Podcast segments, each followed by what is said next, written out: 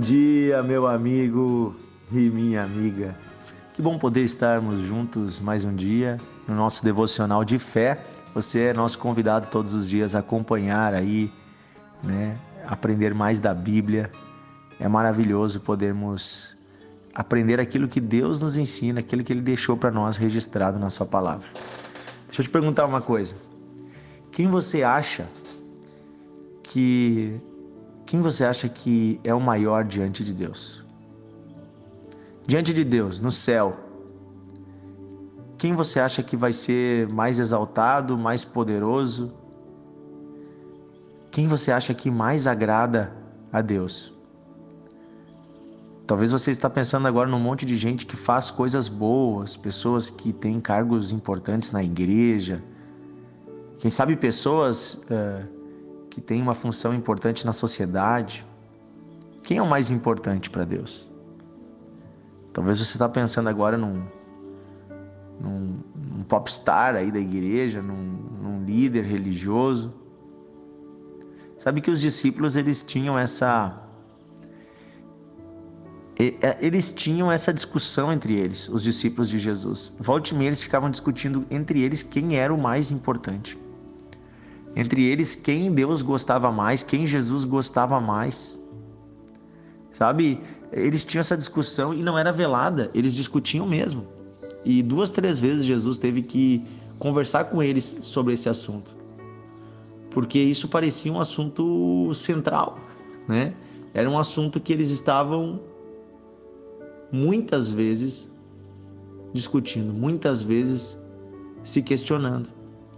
Hoje em dia, me parece que na igreja, no, nos meios cristãos, é feio falar sobre isso, mas apesar das pessoas não falarem, lá no fundo, muitas pessoas estão magoadas porque não se sentem importantes. Estão tristes porque não ganharam um lugar de destaque. Ou às vezes ficam magoadas porque acham que ninguém as recompensou como deveriam ser recompensadas. Às vezes até mesmo estão magoadas com Deus, achando que fizeram muita coisa e que Deus não deu para elas o lugar de destaque. Como nós estamos preocupados com isso? Como nós nos valorizamos esse tipo de coisa? E aí há um momento em que Jesus existem dois momentos em que Jesus assim ele vai mais fortemente combater essa ideia, né? Uma é lá na, na noite antes dele ser, trai, dele ser traído, né?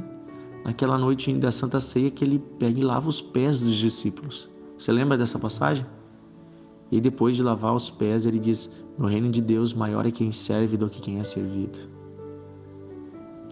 E ele está cumprindo ali um papel que era de um escravo, de um subalterno, de alguém inferior. Nunca o dono da casa lavaria os pés dos seus convidados. Nunca um senhor lavaria os pés dos seus servos. Mas ele, sendo não só o dono da casa, não só o Senhor, mas sendo o Senhor da glória, o Criador do céu e da terra, o Todo-Poderoso, Jesus, ele se humilha, ele lava os pés humanos, sujos, defeituosos, cheios de calo, de frieira.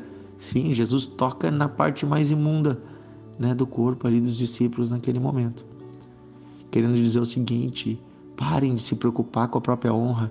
Parem de procurar um lugar de destaque. Se preocupem em agradar a Deus. Se preocupem em servir.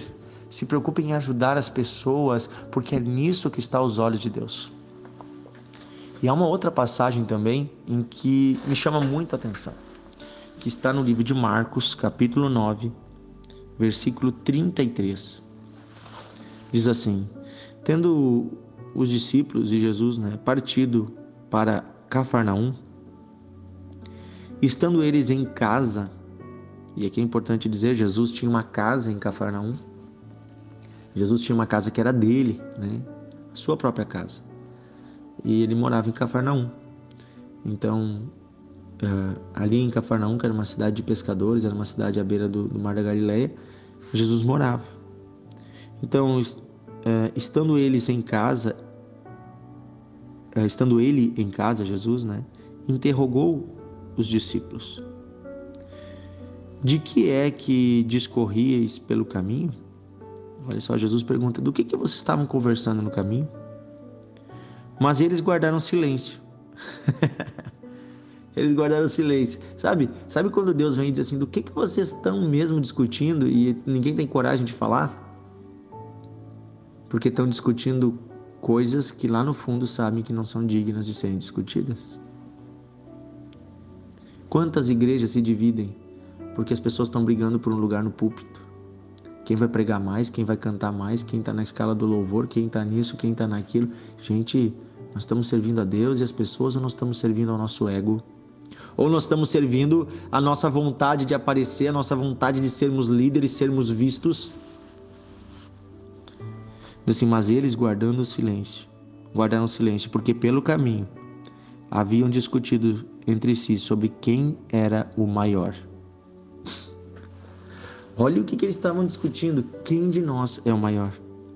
E Jesus, assentando-se, chamou os doze e lhes disse: Se alguém quer ser o primeiro, será o último e servo de todos. Olha só. Se alguém quer ser o primeiro, será o último e servo de todos. O que, que Jesus está falando? que diante de Deus, aquele que serve, aquele que se entrega em amor ao próximo, esse é o que Deus mais se agrada. E nós temos o exemplo de quem é o primeiro. O primeiro, o primogênito é Jesus Cristo, porque ele se deu e deu a própria vida e morreu por nós em uma cruz.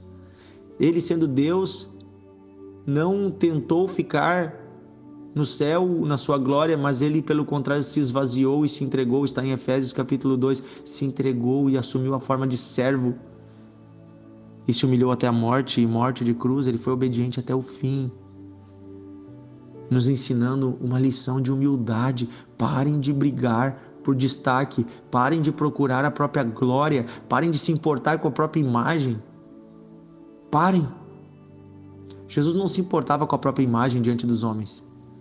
Quando ele naquela casa ele aceita que aquela mulher prostituta, aquela mulher de vida de pecado, se comece a lavar os pés dele, secando com o próprio cabelo, e as pessoas começam a julgá-lo, dizendo se ele soubesse quem é essa mulher, não deixaria. Jesus não estava preocupado com o que as pessoas pensavam dele. Jesus estava preocupado com aquela mulher que tinha um coração arrependido e ele queria ajudar ela a encontrar o perdão. Sabe? É, é disso que se trata o reino de Deus, não da nossa imagem, não do que os outros pensam de nós. Gente, todos nós vamos passar. Daqui a 100 anos, certamente a maioria das pessoas nem vão saber quem nós fomos. Sério, uh, certamente no mundo 99,99% da população nunca saberá quem você é ou quem eu sou. O mundo é muito grande. Os círculos de poder, mesmo quando a gente tem um círculo de poder, ele é tão pequeno uma empresa, uma casa, uma escola, uma universidade, uma igreja, são círculos pequenos. Por que, que nós gastamos tanto tempo brigando por espaço, quando Deus diz: briguem pelas almas, briguem pelos perdidos, briguem pelos oprimidos, briguem pelos necessitados, deem a vida de vocês, e é nisso vocês encontrarão uma recompensa diante do Pai. Daí Jesus diz: olha o versículo 36. Então, trazendo uma criança, colocou ela no meio deles e tomando-a nos braços lhes disse: Qualquer um que receber uma criança tal como essa em meu nome, a mim me recebe. E qualquer que a mim receber, que, me rece uh, que a mim me receber, não recebe a mim, mas ao que me enviou. Jesus pegou a criança no colo, no braço, e disse: Cuidem dos pequeninos recebam as crianças, recebam os órfãos, recebam os necessitados. Sabe por que ele pegou a criança? Porque a criança não tinha poder e valor nenhum naquela sociedade. No mundo antigo, as crianças não tinham valor nenhum, não tinham poder nenhum. Não, não existia marketing focado nas crianças, porque as crianças elas não eram nem consideradas, elas eram consideradas um estorvo naquela época. Mas Jesus diz: não, as crianças eu amo elas, para mim elas são preciosas cuidem dos pequeninos. Crianças não têm dinheiro, não têm poder, crianças não têm poder de voto, crianças não dão recompensas a homens, porque elas não têm nada para dar em troca. Por isso Jesus pegou uma criança para dizer assim: façam o bem, sem se preocupar com ter algo em troca. Façam o bem e eu vos recompensarei. Quem receber um pequenino, recebe a mim, e quem me recebe, recebe o Pai. Ei, vocês estão recebendo o próprio Deus nos braços de vocês. Eu tenho um apreço muito especial na igreja pelo ministério infantil. Tenho trabalhado aqui em Novo Hamburgo, ajudado no ministério infantil, ministério com as crianças. E eu considero um dos ministérios mais importantes na igreja. Também tenho um apreço e tenho trabalhado na educação, sou professor. E considero de grande valia o papel de homens e mulheres que se dedicam à educação. Quem recebe um pequenino talvez não vai receber o melhor salário na sociedade, porque a sociedade não retribui os professores como deveria. Sabe, na igreja, aquele lugar do ministério infantil às vezes é um lugar escondido, ninguém vê o que o prof está fazendo, ninguém dá o valor que é devido, mas gente, você está recebendo um grande prêmio diante de Deus, um grande valor diante de Deus. Os pequeninos diante de Deus têm muito valor.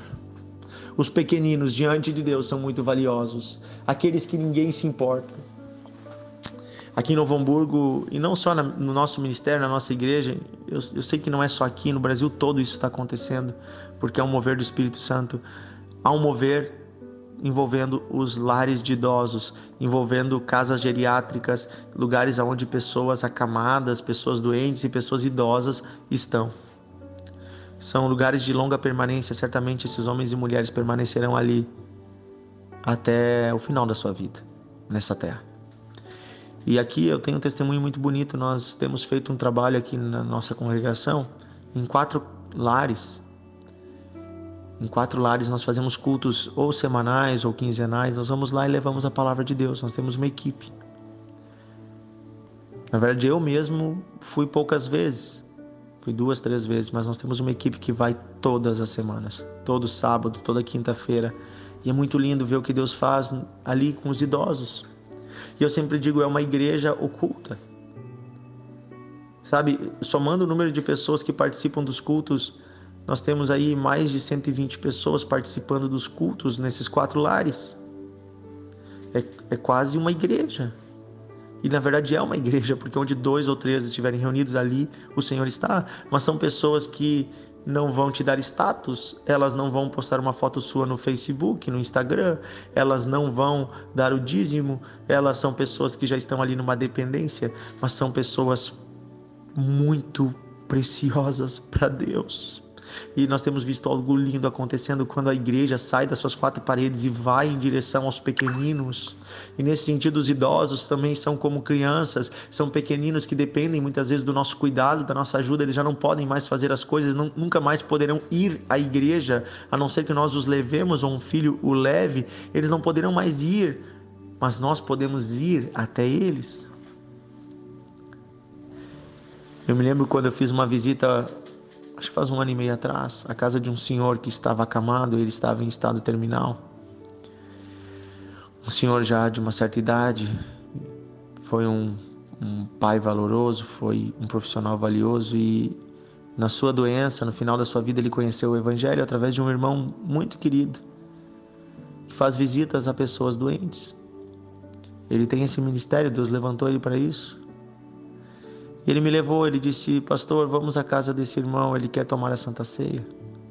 Inclusive, ele queria se batizar, ele foi batizado. E eu fui levar a Santa Ceia e ele tinha uma, uma TV bem grande na sua frente, assim, naquele quarto que eles prepararam para ele. E ele tinha um celularzinho pequeno do seu lado, assim. E ele disse: Eu olho os cultos nesse celular. Ele assistia todos os cultos online porque ele disse: Eu não posso ir na igreja, mas a igreja vem até minha casa. E eu, é como se eu estivesse lá, ele falou. E a mulher dele falou: Essa senhora que cuidou dele até o final, sua esposa, ela tinha um sofazinho do lado da cama, dessa cama que ele estava, e ela dormia no sofazinho. Cuidou dele até o último segundo, por anos de doença. E por toda a vida cuidou dele. Essa senhora dela disse assim: ele ama, ele espera o horário do culto e assiste no celular. Daí eu disse para ele: "Meu irmão, você sabia que dá para passar na TV o culto?" E ele não sabia que dava para transmitir do celular para a TV. A TV dele tinha essa tecnologia, né? E aí eu fui ali, apertei o botãozinho e transmiti. Nossa, o culto ocupou a tela toda da TV e aquele homem começou a chorar. Ele disse: Agora eu me sinto dentro da igreja. Querido, nós tomamos a Santa Ceia juntos e foi a última Santa Ceia desse homem. Alguns dias depois ele partiu para a glória com Deus e lá na glória ele não está mais doente, ele não está sofrendo. Lá ele está com o nosso Senhor, ele aguarda o dia da ressurreição. Ele aguarda o dia que todos nós receberemos um novo corpo e ele estará do nosso lado, andando no reino celestial. Aleluia. As pessoas são o que há de mais precioso. O dinheiro passa, o valor dos carros ele só diminui, o, a, a, os imóveis eles perecem, os bens perecem, os governos passam, as moedas mudam. Você não vai durar para sempre, a sua honra e, a, e o seu nome nessa terra não será lembrado, mas há um Deus que vai lembrar e há almas eternas que irão conosco para o paraíso se nós nos dedicarmos aos pequeninos. Entregue a sua vida em dedicação pelo perdido. Entreguem sua vida. Sabe, esse irmão que eu citei que visita os doentes, poucas pessoas sabem o nome dele na igreja, mas eu tenho certeza que o nome dele é conhecido no céu. Porque maior é quem serve. Aleluia. Deus colocou no meu coração de trazer essa palavra hoje. Maior é quem se entrega pelos pequenos. Entregue a sua vida pelos pequenos. Peça a Deus sabedoria e Deus vai envolver você num projeto, Deus vai envolver você na sua obra, Deus vai envolver você em algo grande que começa por cuidar de pequenas pessoas. Aleluia.